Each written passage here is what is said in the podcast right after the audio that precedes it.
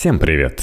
Возвращаемся в новом году с новыми силами, с новыми темами.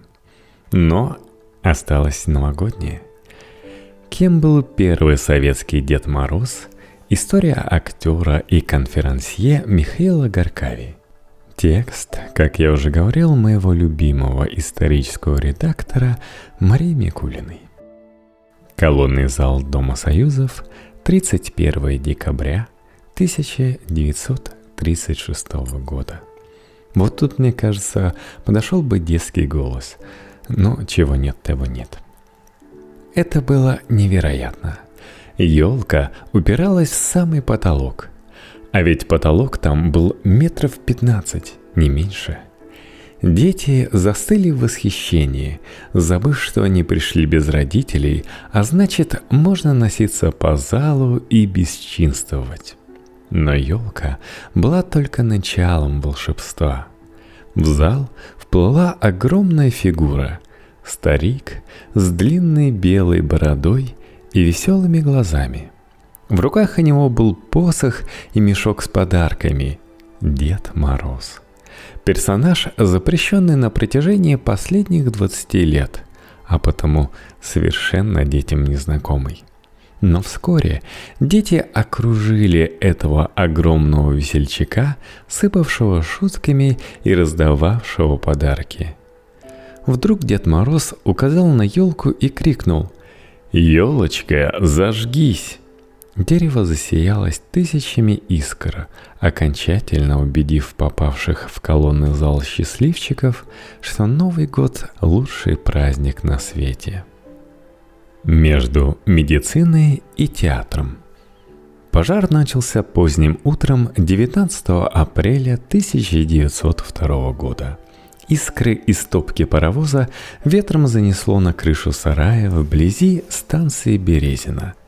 Крыша сгорела за считанные минуты, а уже через пять часов в огне была большая часть города. Пожар почти полностью разрушил старый Бобруйск – без крова, работы и средств к существованию остались тысячи людей. Была среди них и семья провизора Наума Борисовича Горкави. Его жена, зубной врач Любовь Львовна, лишилась своего кабинета. Решено было уехать в Москву, попытать удачу там. Удача не подвела. В Москве Наум Борисович нашел место финансового работника – а Любовь Львовна восстановила практику. Пятилетний сын Миша с энтузиазмом воспринял переезд в большой и нарядный город, где развлечений было куда больше, чем в Бобруйске. Ему нравилось смотреть на людей, общаться с ними, заводить новые знакомства. Горкави-младший был классическим экстравертом – когда в 1915 году Миша закончил гимназию, он подал документы и на удивление легко поступил сразу в два учебных заведения совсем разной направленности. В музыкально-драматическое училище Московского филармонического общества и на медицинский факультет Московского университета. Родители не сомневались ни секунды – Театр – это, разумеется, захватывающе, но лучше обзавестись настоящей профессией. Спустя почти полвека учившийся с Горкави врач профессор Ефим Брусиловский вспоминал. Я должен был вести свое первое студенческое собрание. Ко мне подошел 18-летний юноша. Он был тогда хорошего здоровья и сложен перспективно. У него была сияющая улыбка, и на щеках играл румянец, и копна каштановых волос на голове.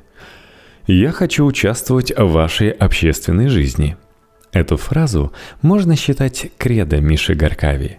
Куда бы он ни попадал, в каком бы коллективе ни оказывался, ему необходимо было тут же стать его важной частью.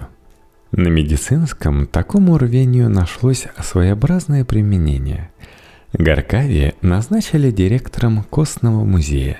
Он раздавал студентам кости перед началом занятий. А если кто-то неуклюже ронял материал на пол, по помещению разносился его грозный рык. «Осторожно! Поломайте челюсть или зубы, заплатите 50 копеек!» Между театром и конферансом. Если родители рассчитывали, что их любимый сын позабыл о своих театральных планах, их ждало разочарование. Параллельно учебе на медицинском Михаил Горкави в 1916 году поступил в труппу Московского художественного театра.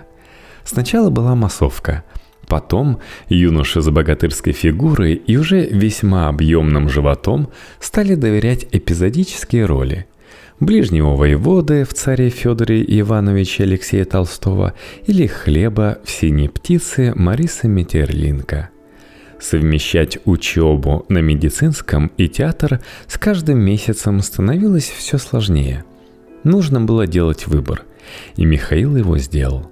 Как говорил артист Николай Смирнов-Сокольский, приятель Горкави – Эстрада от этого выбора, несомненно, выиграла, а медицина ровно ничего не потеряла.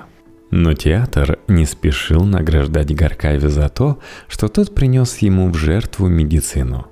Артисту по-прежнему не давали роли больше, чем на несколько слов, и, похоже, его карьера застопорилась. Решение пришло неожиданно. Предшественником Гаркави в роли хлеба в «Синей птице» был Никита Балиев, гремевший теперь по всей стране как пионер нового модного жанра конферанс. Натягивая в очередной раз костюм хлеба, Гаркави подумал, что он может унаследовать от Балиева не только костюм, но и карьеру. Профессия конферансье была, пожалуй, одной из самых востребованных во время НЭПа – Новые клубы, кафе и другие заведения нуждались в людях, которые могут весело и шутками организовать публику. Горкави подходил идеально. Он не просто любил людей, ему нравилось импровизировать, отвечать на неожиданные вопросы из зала, острить на грани дозволенного – в театре, где режиссер решает за актера, как ему говорить, где стоять, а когда взмахнуть рукой, подобной свободы и близко не было. Гаркави стал бригадиром одной из групп творческого объединения «Синяя блуза». Члены объединения выступали в свободных синих блузах и черных брюках и юбках – чтобы создать максимальное сходство с образами рабочих с агитационных плакатов. Синеблузники обличали, обшучивали в стихах и песнях пороки молодого советского общества, злободневно сочетая патетику и сатиру. В роли гайки в великой спайке одной трудящейся семьи Михаил пробывает несколько лет. Толстый и громкий – Роман певицы и конферансье начался в 1929 году, когда Лидия Русланова еще была замужем. По утрам ее муж-чекист выходил из подъезда и садился в черную служебную машину. Иногда дорогу ему преграждала сумасшедшая или притворяющаяся сумасшедшей соседка. Уперев руки в бока, она восклицала – Коммунист, коммунист, а у жены твоей любовник толстый. Наконец, Горкави и Русланова стали жить вместе, заодно создав один из самых популярных в довоенном СССР творческих союзов. Они хорошо понимали друг друга на сцене, им не нужно было соревноваться за симпатией зрителей. Работали они в разных жанрах. В их доме всегда было множество гостей, причем большая часть – бесконечные приятели Горкави. Все-таки Русланова, несмотря на крестьянский костюм и народные песни, была дивой. А вот с Мишей Горкави можно было дружить запросто. Он был радушным, гостеприимным и, конечно же, громкогласным.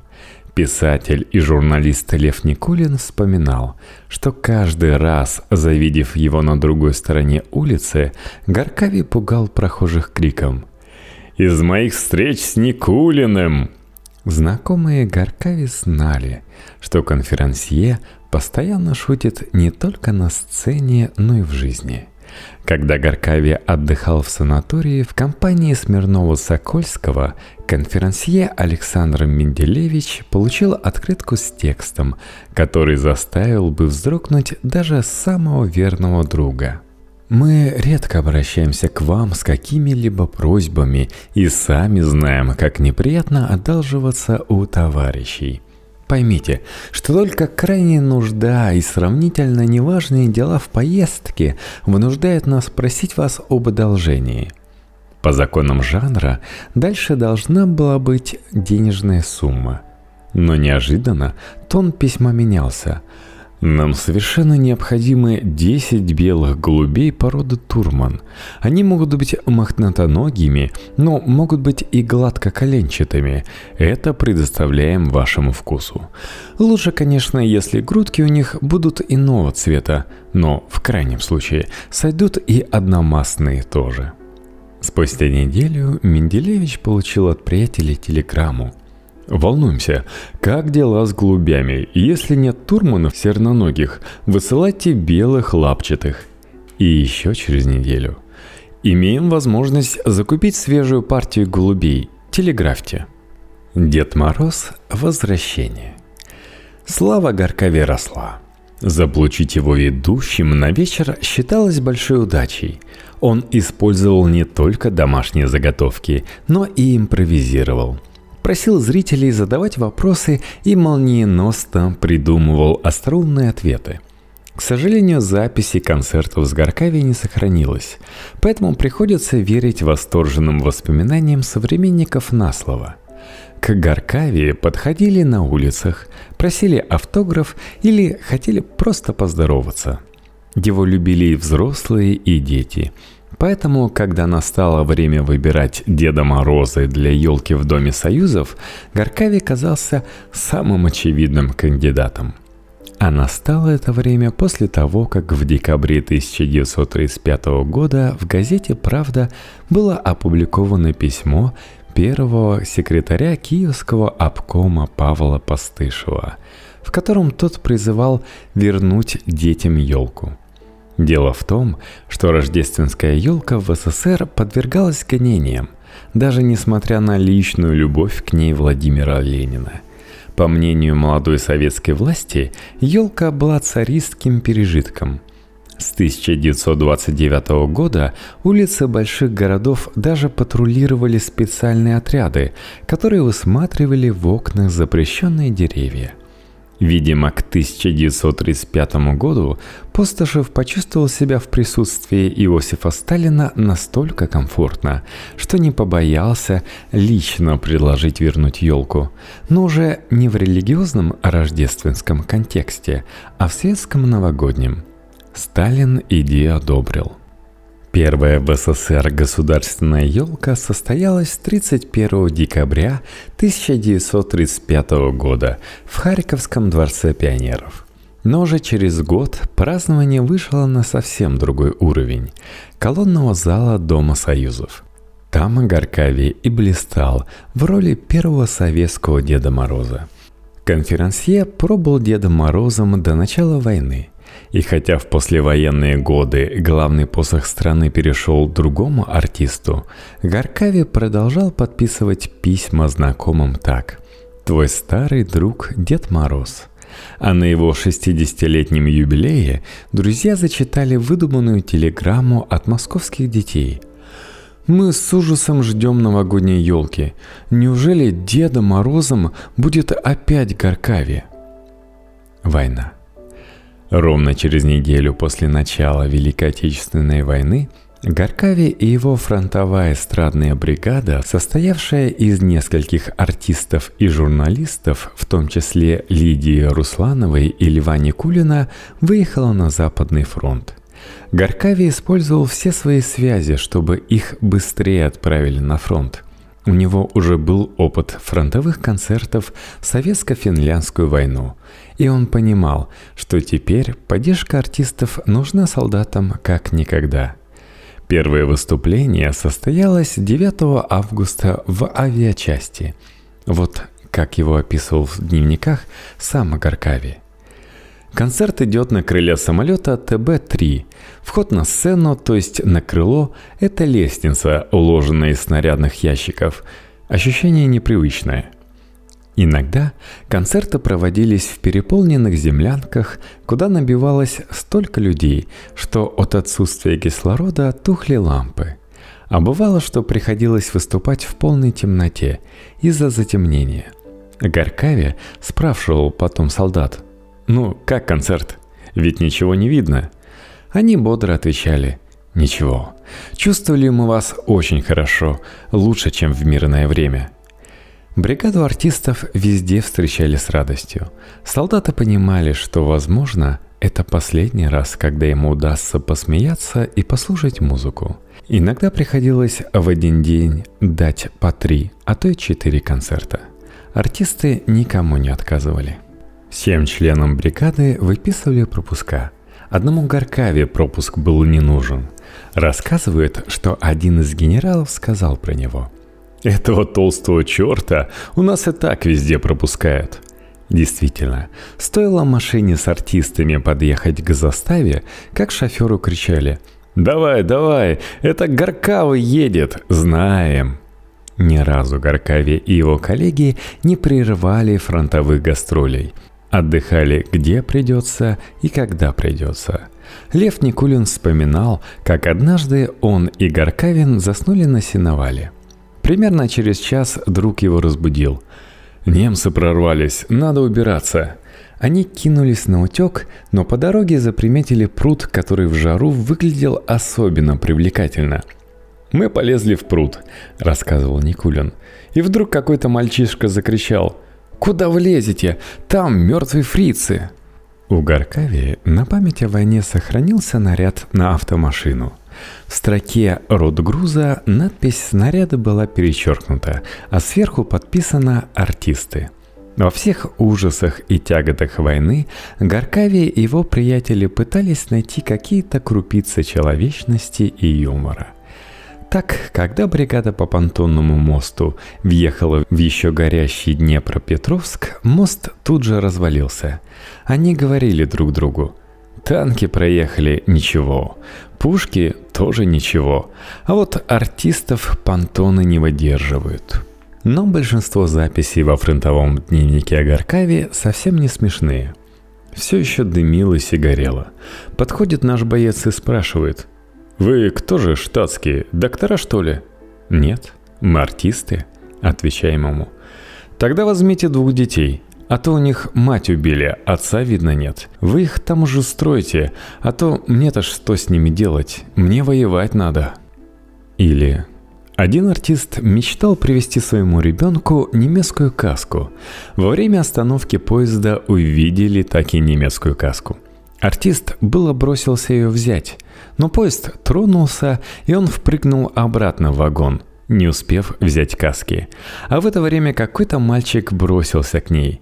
Каска взорвалась. Это оказалась мина. Артист дошел до Берлина. Лидия Русланова выступала на концерте у здания Рейхстага. К этому моменту она была уже бывшей женой Горкави. Они расстались еще в 1941 году, когда Русланова предпочла конферансье генерала. Михаил Горкави был награжден редким для артиста боевым орденом Отечественной войны первой степени. Он еще раз вернулся к военной теме в 1949 году, когда сыграл Германа Геринга в фильме «Сталининградская битва». Сверкайте, как всегда сверкали наш друг веселый М. Горкави. 60-летний юбилей Михаила Горкави стал масштабным событием для московской эстрады. Сухие пафосные поздравления от аппаратчиков скрашивали искренние номера от друзей и коллег-конферансье. Выступали певцы Леонид Утесов, Тамара Церетели, Валерия Барсова, поэт Сергей Михалков и другие звезды. Фаина Раневская не смогла прийти, но прислала телеграмму – сердечным приветом и самыми добрыми пожеланиями. Михалков поздравлял от имени Дома литераторов. Сказал, что долго думали, кого послать на юбилей, но выбрали его, сказав «Ты заикаешься, может быть, получится смешно». На юбилее разыграли сценку, суть которой заключалась в следующем. Горкави в исполнении другого актера звонили друзья – Просили то устроить ребенка в Суворовское училище, то достать дефицитный товар. Гаркави уже через пять минут перезванивал и сообщал, что все сделано, и благодарности не нужно. Это был юмор, основанный на реальных событиях. На юбилее конферансье выступили не только артисты, но и врачи. Хоть Гаркавий предал медицину, он оставался верным своим товарищам по медицинскому факультету. Каждый год бывший директор Костного музея ходил на встречи выпускников курса, который так и не окончил. Профессор Брусиловский отдал должное верности Гаркаве. Он остался врачом, но врачом, который лечит смехом. Первый Дед Мороз СССР скончался 14 сентября 1964 года – Выступал он до последнего. С каждым годом Игаркаве становилось все тяжелее двигаться, появилась одышка. Но он никогда не жаловался и писал друзьям из разных санаториев. В результате лечения исчезли угрызения совести. Их у меня нет и не будет. С прошедшими праздниками вас!